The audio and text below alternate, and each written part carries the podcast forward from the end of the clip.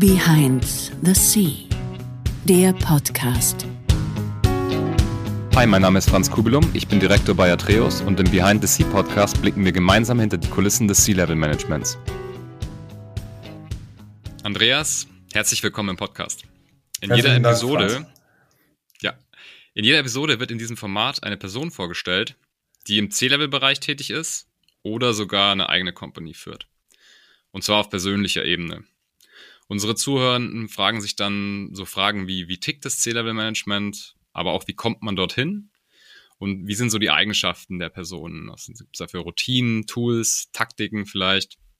Du bist CIO, du warst mal bei der Lufthansa Systems, später dann bei der AIDA Cruises. Jetzt bist du freiberuflich als Interim-CIO unterwegs in verschiedenen Themen. Andreas, wie geht's dir heute? Sehr gut. Ich freue mich, heute hier zu sein. Vielen Dank, Franz. Ähm, macht sehr viel Spaß.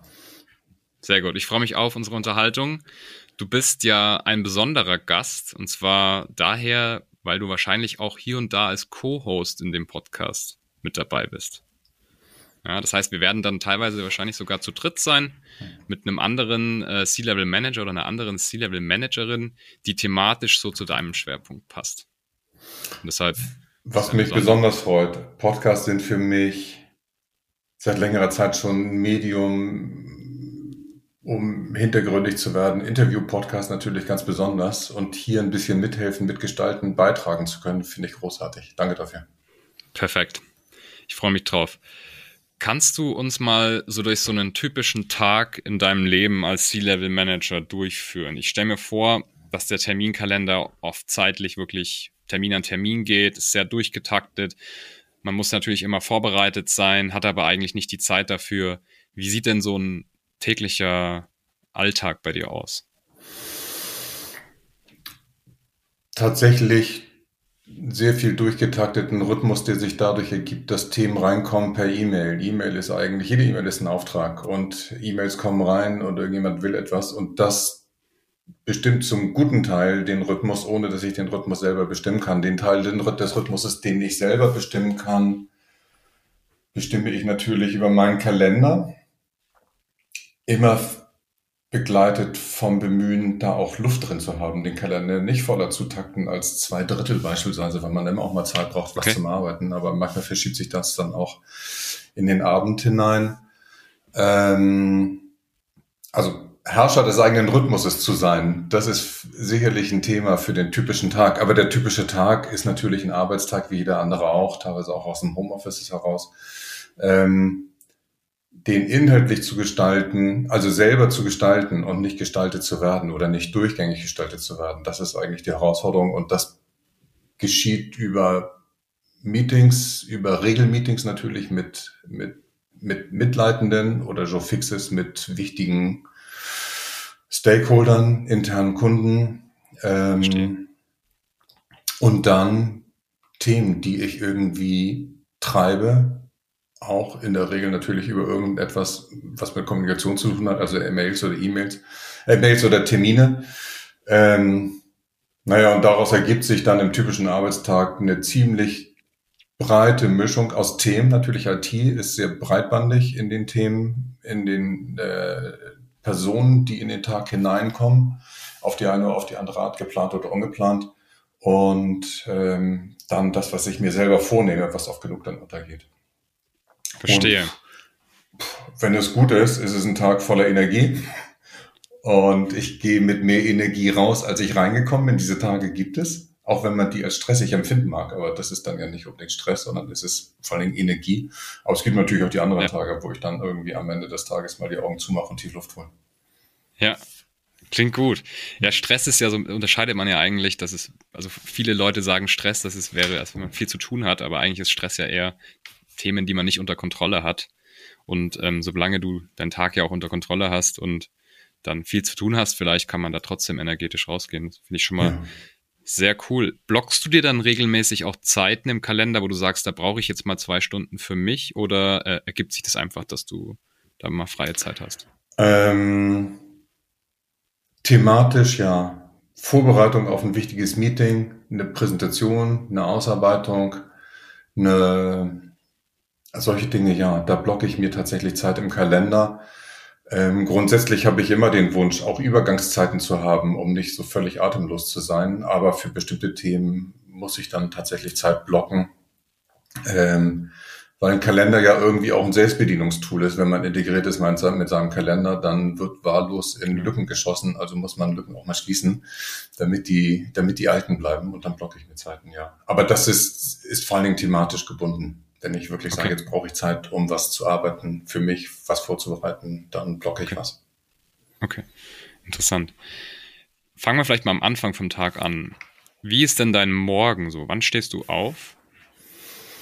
7 Uhr. 7 Uhr? Also 7 Uhr ist eine gute Zeit. Ich bin kein Frühaufsteher, ähm, okay. aber 7 Uhr fahren langsam die Lampen hoch, die inneren. Okay. okay. Und hast du dann so eine feste Morgenroutine oder ist das ähm, Free Flow und dann ab ins Büro oder ins Homeoffice? Ich bin kein Schnellstarter und ich versuche zunehmend die Ruhe der Nacht auch in den Morgen mitzunehmen und eher langsam hochzufahren, wenn es geht, sogar auch ohne, wie soll ich sagen, Digital Noise, nicht zu früh die Nachrichten an, nicht zu früh auf dem Handy gucken, okay. den Russland gerade in der letzten Nacht irgendwie hingelegt hat.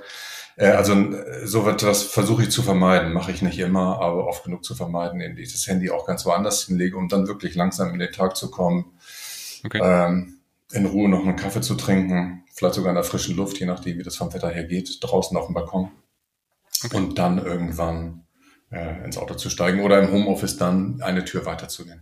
Ja, verstehe, okay. Aber langsam, langsam starten, bei mir bleiben, so etwas in der Art. Okay, sehr gut. Hast du irgendwelche Taktiken, also sowas mit Meditieren oder irgendwie Achtsamkeit üben? Gibt es da sowas? Nee, manchmal denke ich, ähm, das könnte sogar noch helfen, aber ich mache es nicht. Ich habe da keinen allzu großen inneren Zugang dazu.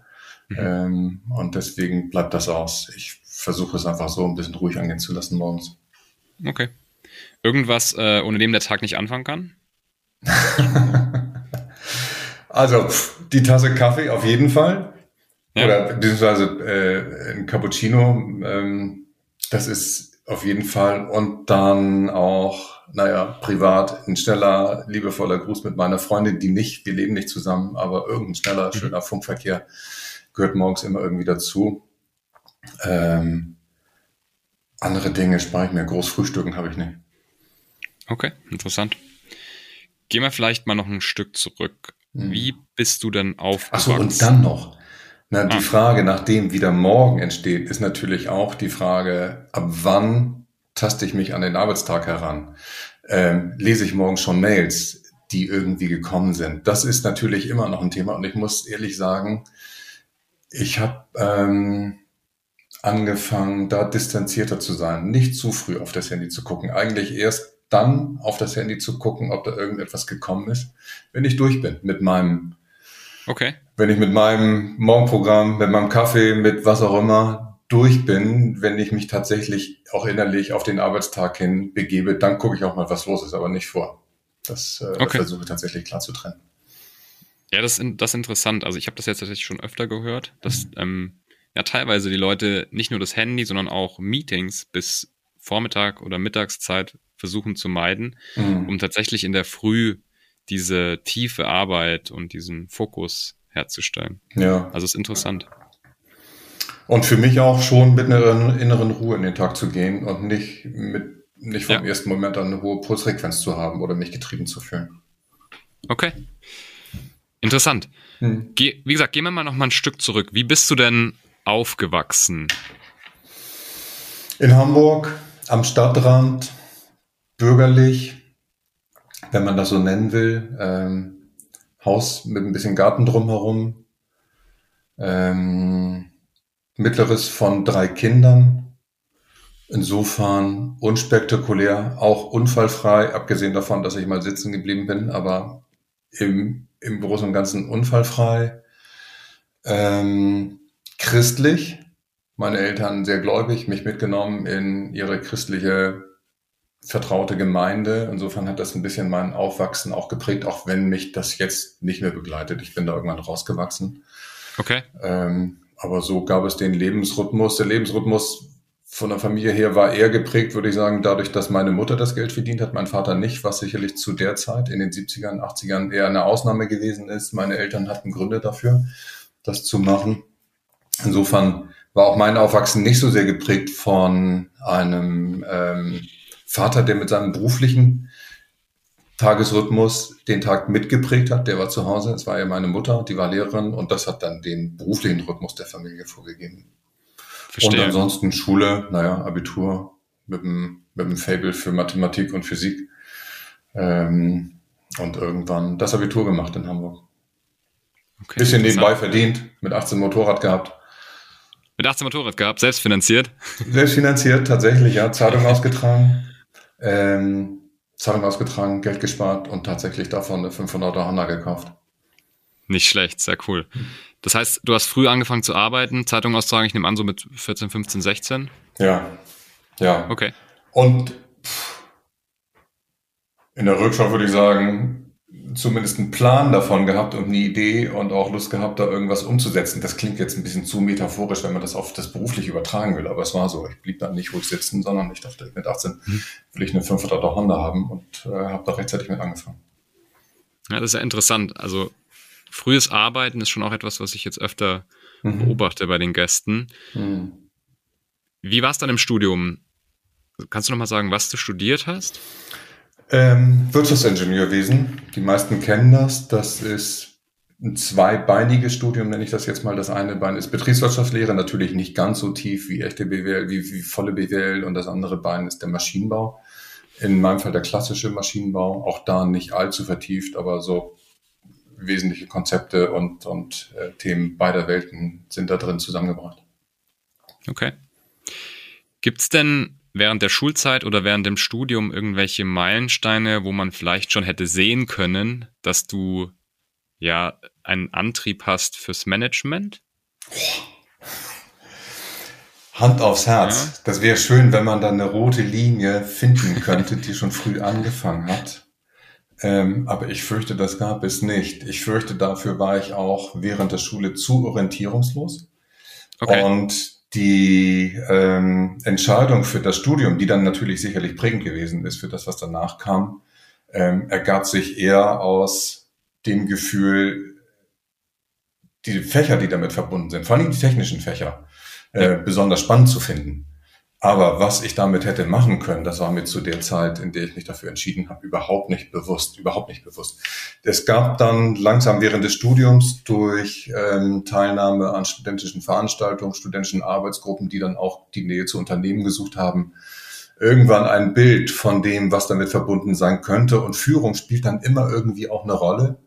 Und möglicherweise rückte das dann bei mir auch irgendwie auf den Radarschirm. Aber ich halte es in aller Bescheiden auch für denkbar, dass es nur deswegen bei mir auf den Radar schon gerückt ist, weil ich das verbunden habe mit Prestige oder mit Aufstieg oder was auch immer. Okay. Und nicht verbunden habe damit, dass ich mich für führend gehalten habe im besten Sinne. Okay. Das, dafür war das noch viel zu weit entfernt. Okay. Hast du denn schon immer gerne Entscheidungen getroffen oder hat sich das auch erst im Zeit oder mit der Zeit entwickelt? Hm.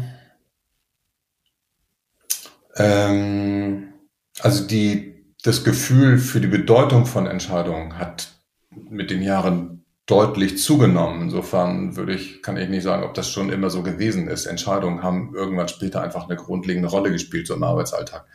Andererseits habe ich immer meine Entscheidungen selber getroffen, tatsächlich alle Entscheidungen irgendwie getroffen und in der Rückschau würde ich sagen, auch halbwegs trittsicher getroffen. Ähm, Wobei ich die Entscheidung nicht immer, also auch gerne mit anderen gemeinsam getroffen habe, wenn das, wenn das erforderlich okay. gewesen ist.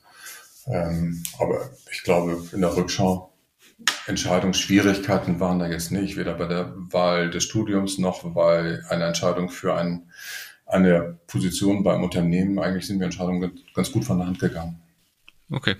Das ist ja eine wichtige Eigenschaft fürs C-Level-Management. Man muss in der Lage sein, auch schnell Entscheidungen zu treffen. Ich merke das immer mehr in meiner Generation, dass Entscheidungen treffen immer schwieriger wird und den Leuten ja. auch immer schwieriger fällt. Das fängt schon mit dem Abendprogramm an oder mit den Wochenendplänen. ja, es liegt tatsächlich. Also ich kann mich auf Netflix nicht entscheiden, aber das schiebe ich ja. mal auf Netflix und. ja, es gibt immer mehr Optionen. Daher ist, glaube ich, dass die Fähigkeit, schnell und auch dann gute Entscheidungen zu treffen, die dann eventuell natürlich auch zu korrigieren, doch was, wo, wo ich sagen würde, das ist was, was man braucht, um ins äh, Management zu kommen und auch im Geschäft ja, Führer oder Führerin zu werden. Ich behaupte sogar mal, ähm, also wenn ich irgendwo eine Managementverantwortung genommen, über, über, übernommen habe, egal auf welcher Ebene, in welchem Bereich, ob es Linie gewesen ist und Track gewesen ist, dann war das in der Regel eine Situation, in der ich, was die Fachlichkeiten anging, der, wie soll ich sagen, derjenige war, der die, die geringste Ahnung hatte.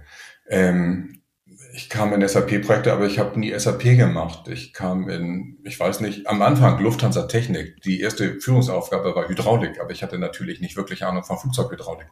Und insofern ging das, äh, war ich nie derjenige, der, der ähm, Dinge am besten machen konnte. Aber ich glaube, erst recht später auch in der, in der CIO-Aufgabe bei AIDA, das, was man von mir immer erwarten musste, nicht der Schlauste zu sein, aber eine Entscheidung zu treffen, das war der der originäre Service, den ich meinem Bereich anbieten konnte und musste, abgesehen natürlich von vielen anderen Sachen.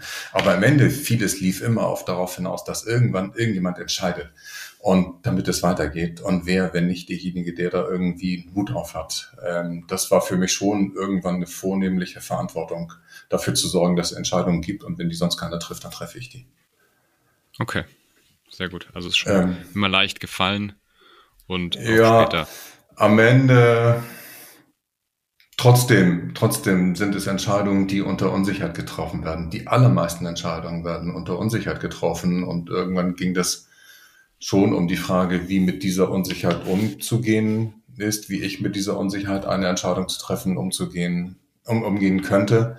Ähm, Unsicherheit im Hinblick darauf, dass Informationen fehlen erst recht hm, Informationen, die die Zukunft betreffen. Jede Entscheidung trifft auf irgendeine Zukunftserwartung, die ist unsicher.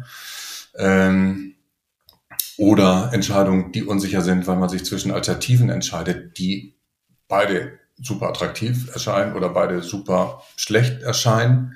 Was will man dann machen? Zwischen Pest und Cholera zu entscheiden, ist, Klar. macht keinen Spaß.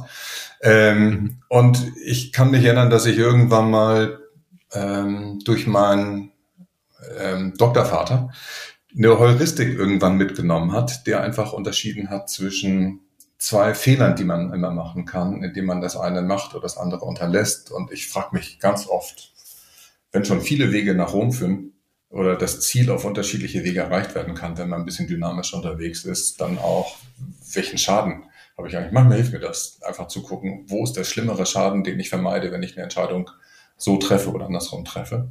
Ein bisschen sehr heuristisch und ähm, nicht immer an positiven Dingen orientiert, aber ich muss sagen, manchmal hilft das tatsächlich, wenn ich ansonsten nicht weiß, in welche Richtung ich entscheiden kann. Ich aber denke, es muss hier entschieden werden.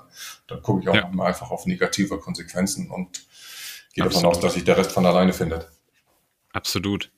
Das ist ja auch so ein bisschen die Eigenschaft von einem CIO. Ich meine, man ist ein Teil vom C-Level, ja, und muss dann natürlich auch verschiedene Szenarien aufzeigen, gerade eben von der ja. Technologie, informationstechnologischen Seite. Gehen wir nochmal einen Schritt zurück. Du bist dann bei der Lufthansa Systems eingestiegen. Mhm. Hast du dort dann eine klassische Konzernkarriere gemacht?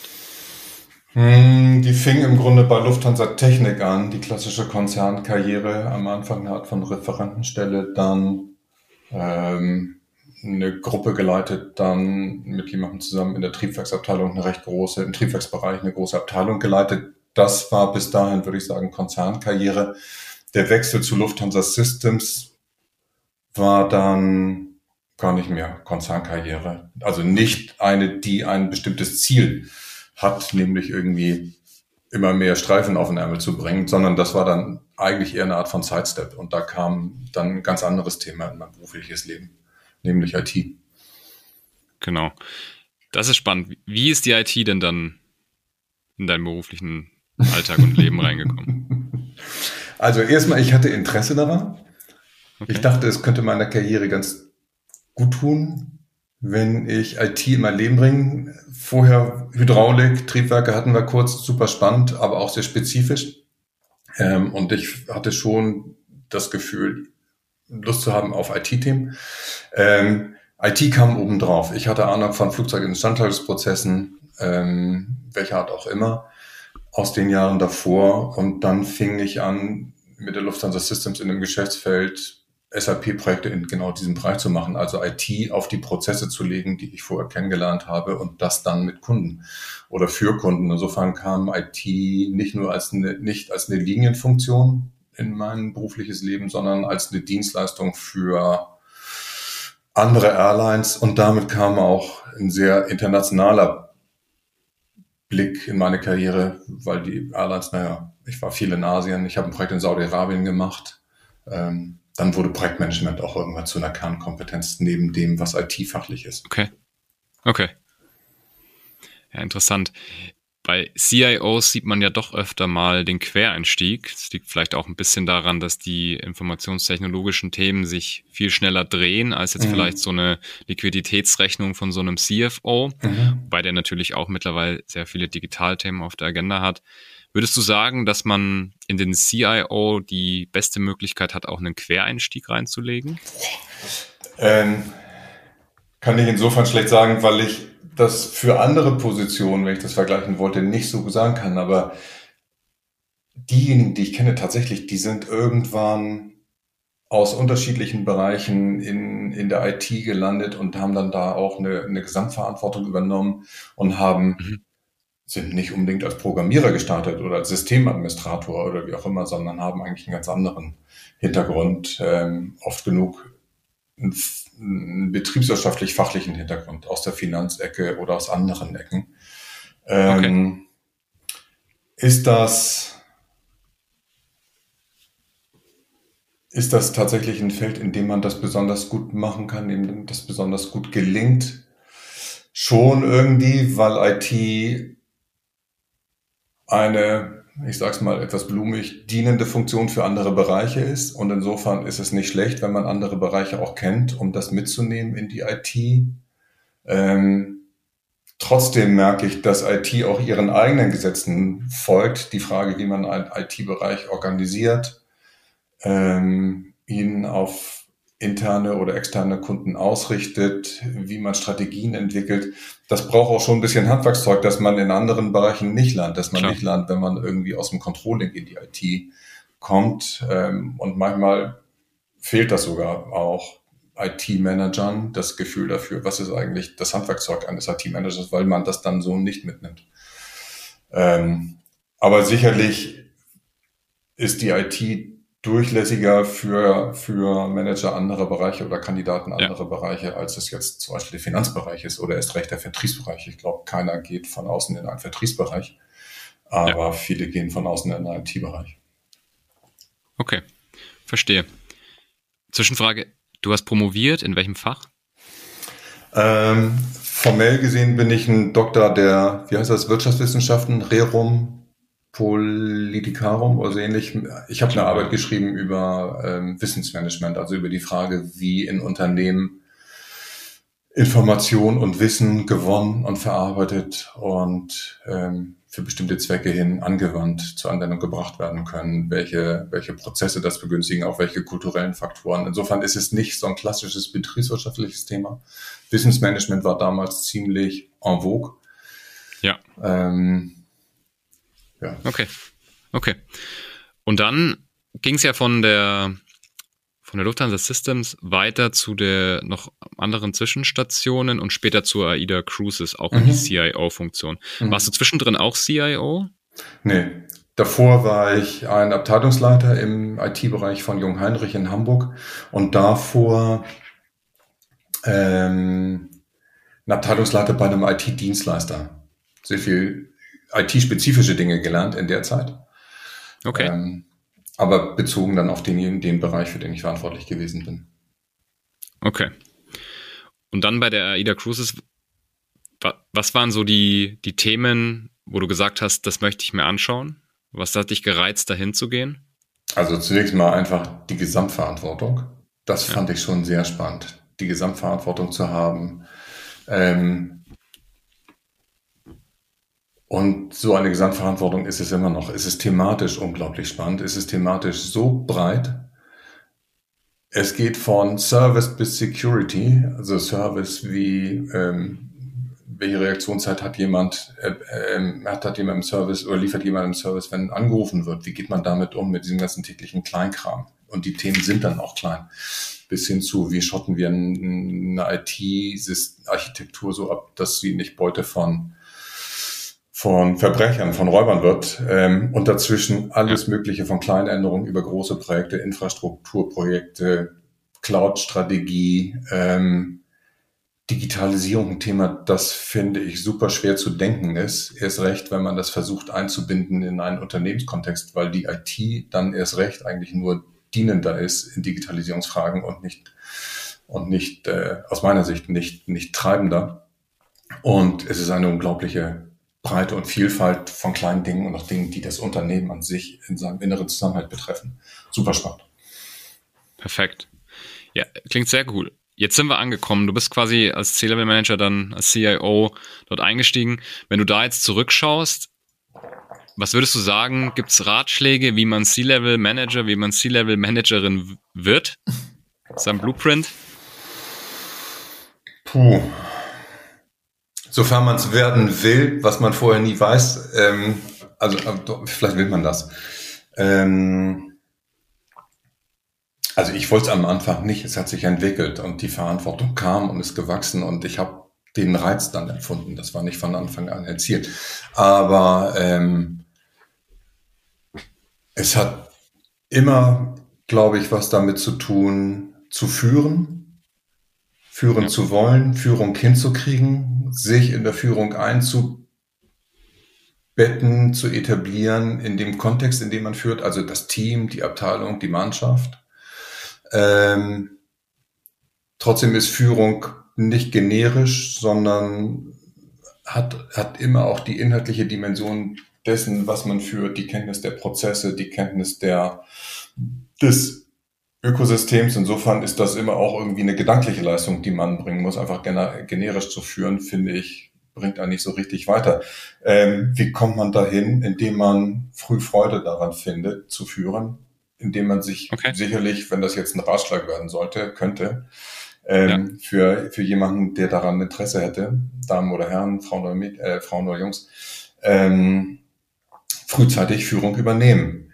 In den Möglichkeiten, in den Chancen, die sich dafür bieten. Das können Projekte sein. Projekte finde ich super schön okay. als Bereich mal eine Führung zu übernehmen, weil sie sehr zielgerichtet sind und weil sie am Ende auch ein Ergebnis haben, das eine Sichtbarkeit hat, viel mehr als eine Führung in einer Linie. Da führt man zwar jeden Tag irgendwie auf die eine oder andere Art, aber oft genug hat das nicht immer, je nachdem, ein sichtbares Ergebnis. Also Projekt finde ich schon ganz schön zu führen, ähm, zumal eine Projektführung oft auch befreit ist von disziplinarischer Führung und disziplinarische Führung nicht immer Spaß macht. Da wird man manchmal auch konfrontiert mit Themen, die ein bisschen, bisschen quer liegen. Insofern äh, sich mal zu melden, wenn ein Projekt vergeben wird oder selber mit einem Projektvorschlag mal um die Ecke zu kommen, sagen, das fände ich spannend, ähm, kann sicherlich helfen, aber ansonsten natürlich sich auch na, bei Konzernen dort zeigen, wo Führungsnachwuchs entsteht, wo er sichtbar wird, um dann ähm, eigene Schritte zu gehen und Erfahrung zu sammeln.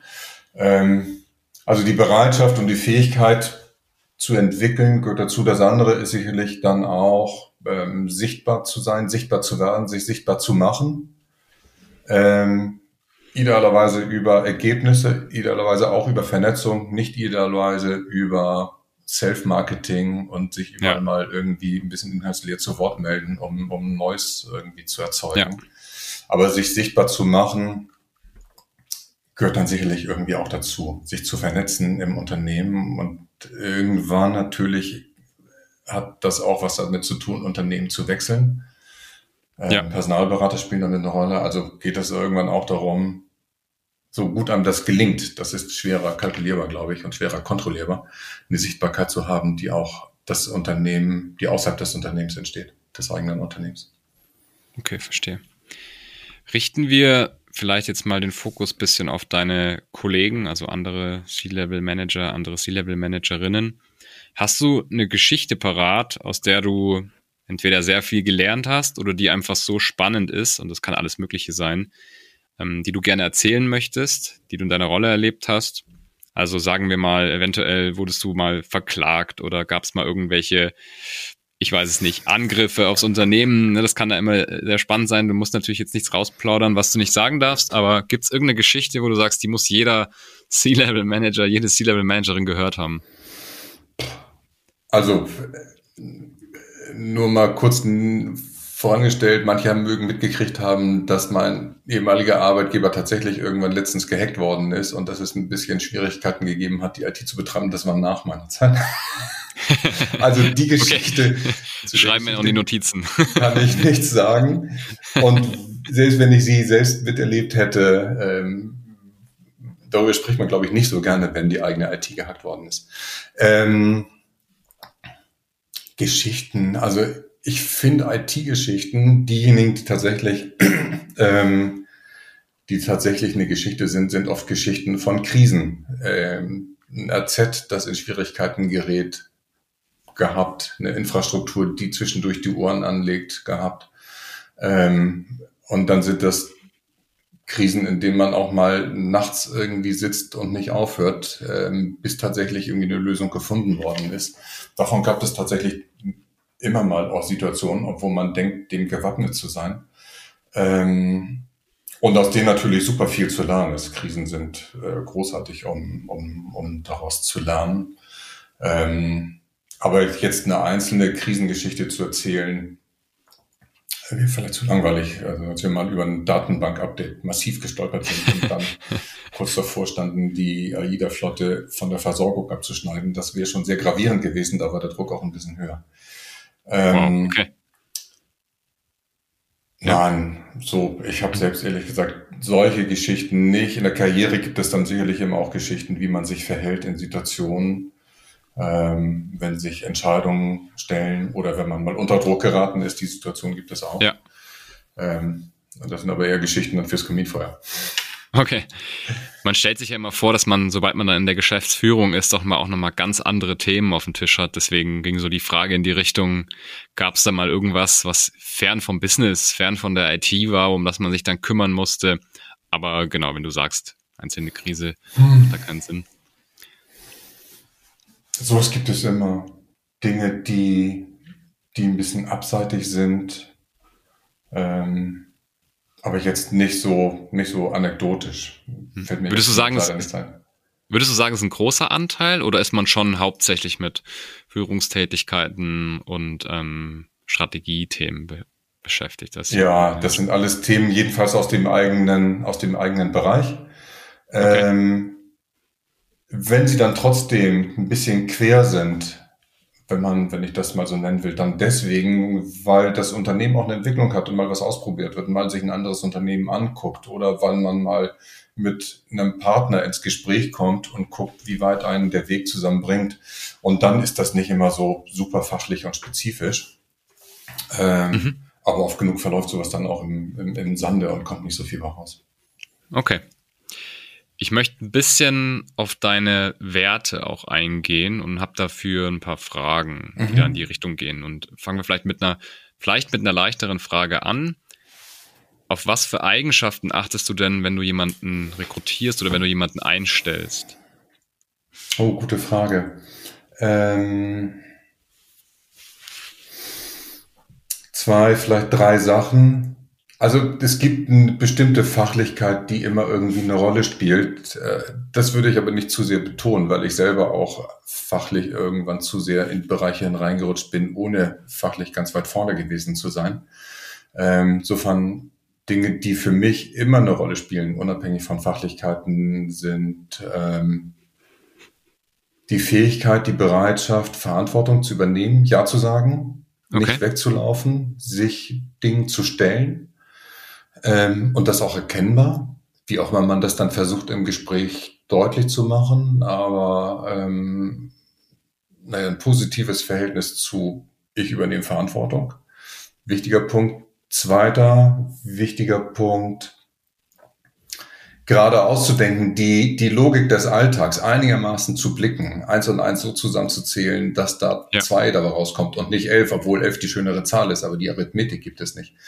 Ähm, so, unfallfrei denken, Logik des Alltags zu begreifen, sich nicht in die Tasche zu lügen, nur weil man eine Ambition hat. Das ja. wichtiges Thema. Und das dritte hat sicherlich irgendwie mit Kommunikation zu tun die Bereitschaft zur Kommunikation, die Bereitschaft, auf Menschen zuzugehen, mit denen man zusammenarbeitet, sich nicht zu verstecken, ähm, sich dann auch irgendwie ausdrücken zu können, obwohl es dann nicht um Rhetorik geht, auf keinen Fall, aber tatsächlich irgendwie einen Satz unfallfrei hinzukriegen, auch im Schriftlichen. Solche okay. Dinge ähm, finde ich super wichtig. Okay, sehr spannend. Wie siehst du die Fähigkeit, sich zu wandeln oder einfach Wandel auch mitzumachen? Ist ja ganz wichtig im IT-Bereich. Extrem wichtig, extrem wichtig. Man sieht das Leuten schlecht an, man sieht das Leuten schlecht an, aber die, ähm, es ist nicht nur der IT-Bereich. Die Volatilität ist ja in allen Bereichen groß, auch in, in der persönlichen Karriere. Ähm, Unternehmen verändern sich so schnell in ihrer inneren und äußeren Struktur. Geschäftsfelder kommen dazu, Geschäftsfelder ähm, verlassen das Unternehmen, Prozesse verändern sich, Arbeitsstrukturen verändern sich, Führungsstrukturen verändern sich. Ähm, manchmal auch hin und zurück. Manchmal zentralisiert man, dann dezentralisiert man, dann wird wieder zentralisiert, dann wird wieder dezentralisiert und dann scheint es irgendwie ein Pendel zu sein mit einem Rhythmus von drei Jahren, irgendwie sowas mit einer Schwingungsperiode von drei Jahren. Aber ähm, viele Veränderungen sind nicht so hin und her und die Fähigkeit, das für sich zu antizipieren, das für sich sogar als Bereicherung zu empfinden, ist schon, ist schon wichtig. Ähm, gegebenenfalls auch im Hinblick auf die eigene Karriere, weil sich natürlich oft genug auch das eigene Arbeitsumfeld so verändert, dass man sich dort nicht mehr wiederfindet oder andere einen dort nicht mehr wiederfinden. Insofern ähm, äh, sehr, sehr wichtig, auch mal eine neue Aufgabe zu übernehmen. Vielleicht sogar, obwohl ich Treue dem Unternehmen gegenüber sehr mag und schätze, aber sehr wohl auch die Fähigkeit, sich auf dem Arbeitsmarkt irgendwann zu etablieren. Ähm, mhm. ich für sich wichtig. An der IT natürlich das Thema Trends, Technologien.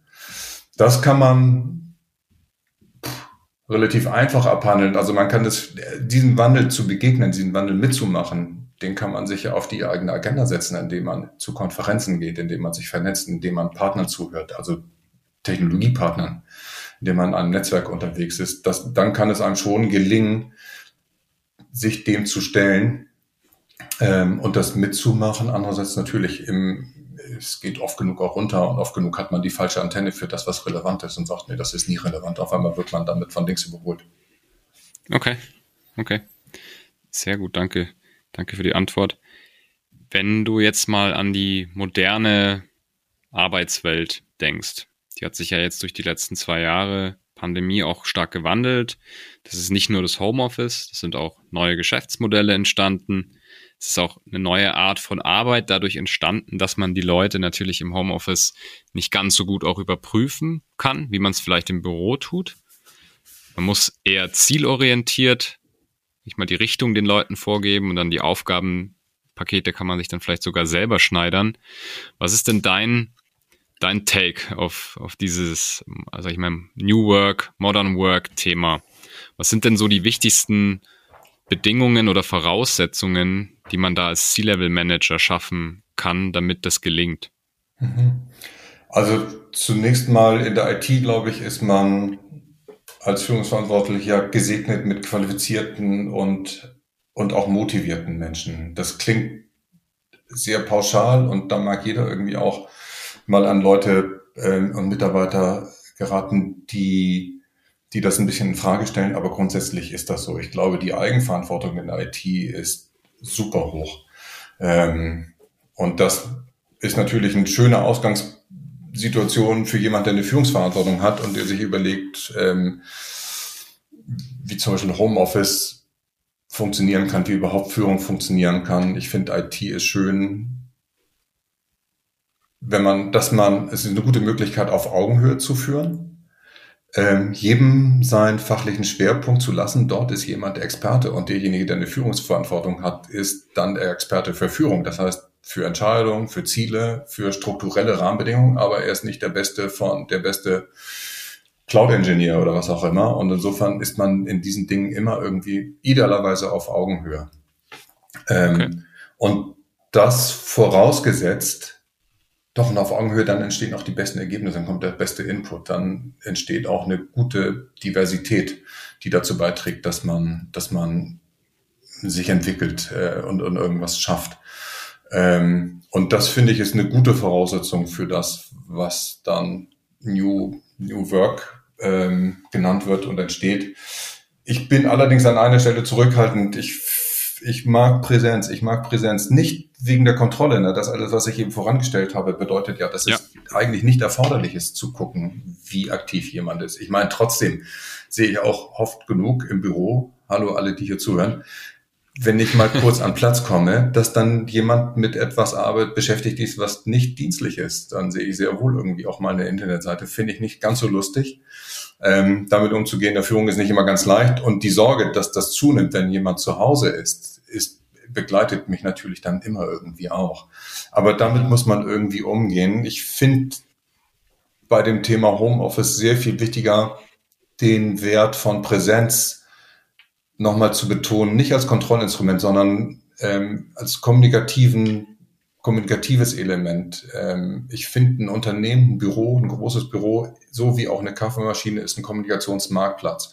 Und es gibt im Alltag, gerade in einer IT, wo es um Projekte geht und Dinge, die man nicht so genau weiß, gibt es immer auch Inhalte, die nicht formell kommuniziert werden, die nicht, äh, die es nicht schaffen auf die Tagesordnung eines Meetings. Zoom-Meetings oder Teams-Meetings finde ich super effizient. Die fangen alle super pünktlich an, die hören alle super pünktlich auf. Eine wunderbare Art, sich ja. zu treffen, viel besser als im Büro.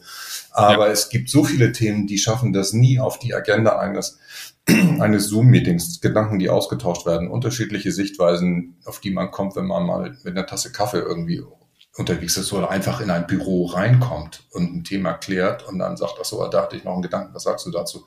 Und zu glauben, dass es gleichwertig ist, dass man im Homeoffice, aus Homeoffices heraus dieselbe Art von Kommunikation hat wie in Präsenz, das halte ich schon fast für, das hört man manchmal, als ob das alles egal ist. Keiner muss mehr ins Büro kommen. Das halte ich fast schon für ideologisch. Ich plädiere immer dafür, dass man irgendwie mindestens die Hälfte der Arbeitszeit im Büro verbringt. Nicht um zu kontrollieren, sondern um zu kommunizieren.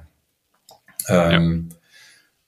Und ansonsten für das, was dann trotzdem gute, selbstbestimmte, finde ich wirklich gut, eigene Arbeitszeit ist zu Hause zum Beispiel ähm, auch flexibel, was Raum und Zeit angeht, finde ich ja wirklich gut, wenn sich das Leben einfügt, auch in andere, äh, das Arbeitsleben einfügt in andere Bereiche. Dann ist es ja. gut, dafür eine IT-Plattform zu haben, die das unterstützt, die kollaboratives Arbeiten unterstützt, gemeinsam auf Dokumente zugreifen, schnell und formlos zu kommunizieren in Chats oder, ähm, oder andere Dinge, äh, halte ich dann für, für sehr wichtig. Ähm, ich schätze das sehr, sich zu sehen, wenn man miteinander spricht. Inzwischen ist man natürlich daran gewöhnt, ja. Ähm, aber für mich ist es eine, eine gute Gewohnheit. Ich ähm, könnte das noch viel häufiger machen von mir. Es kann immer irgendwie eine Kamera an sein und ich gucke mal kurz da rein und sag, hallo, was sagst du dazu? Also okay. da kann IT ja. sehr viel dazu beitragen. Ähm, ja. Arbeit, auch disloziertes Arbeiten, zeitversetztes Arbeiten zu unterstützen. Ja.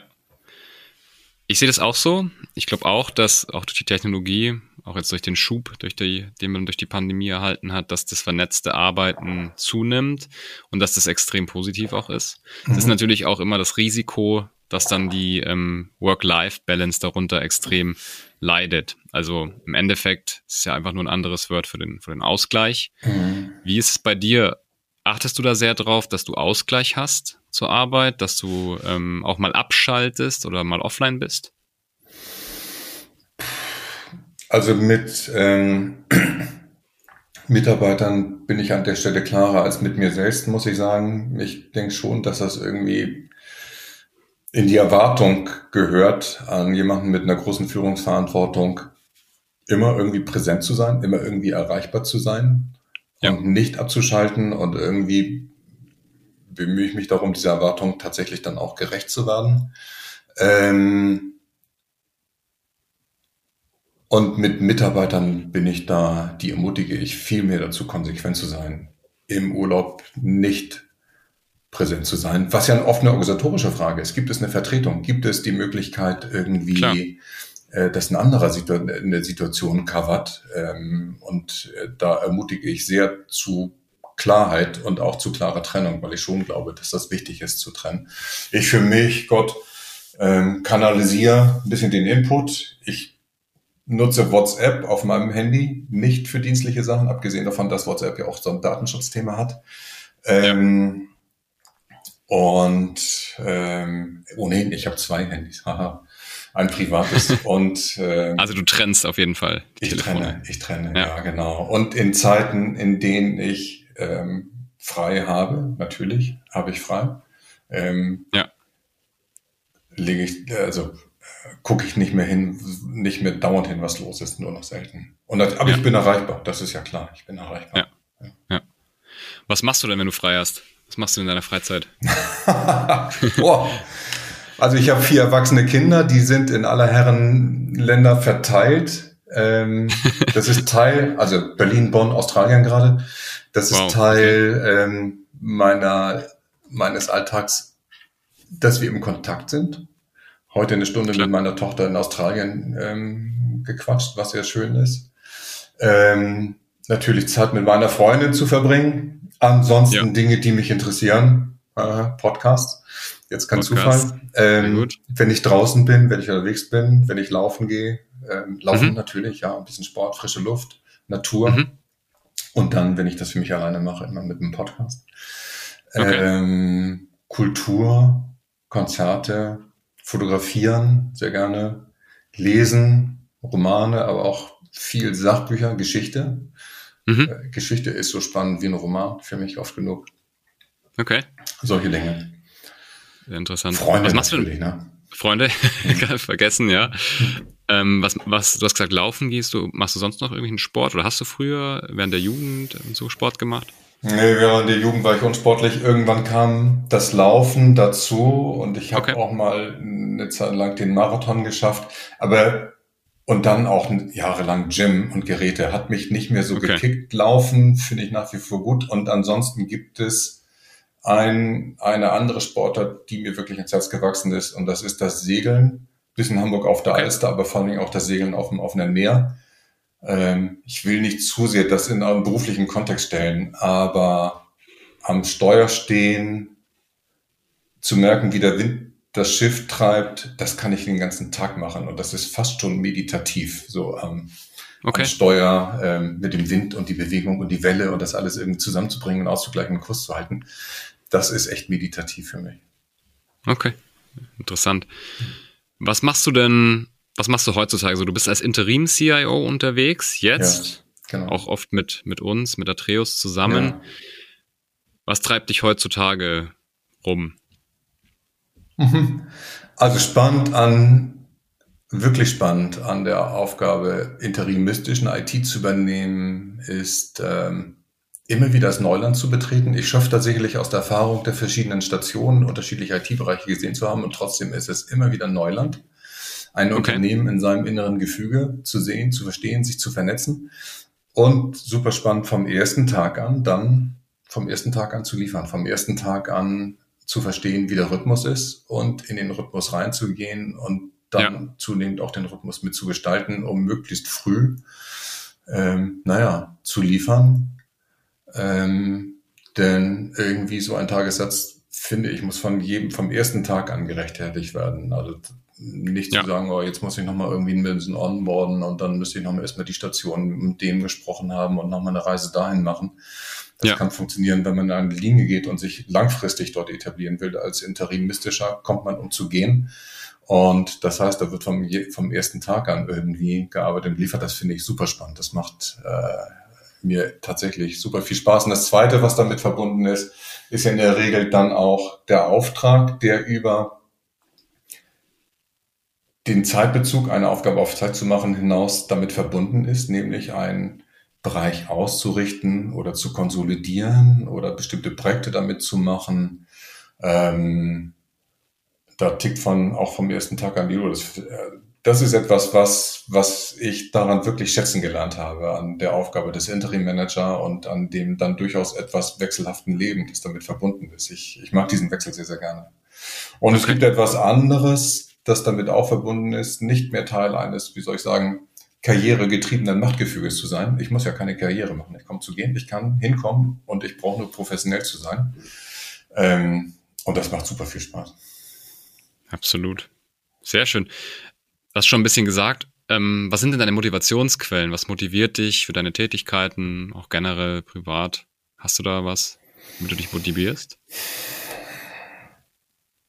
Also mich reizt die Aufgabe. Die Aufgabe an sich, wenn es eine reizvolle Aufgabe ist, dann, dann löst es bei mir tatsächlich einen Puls aus.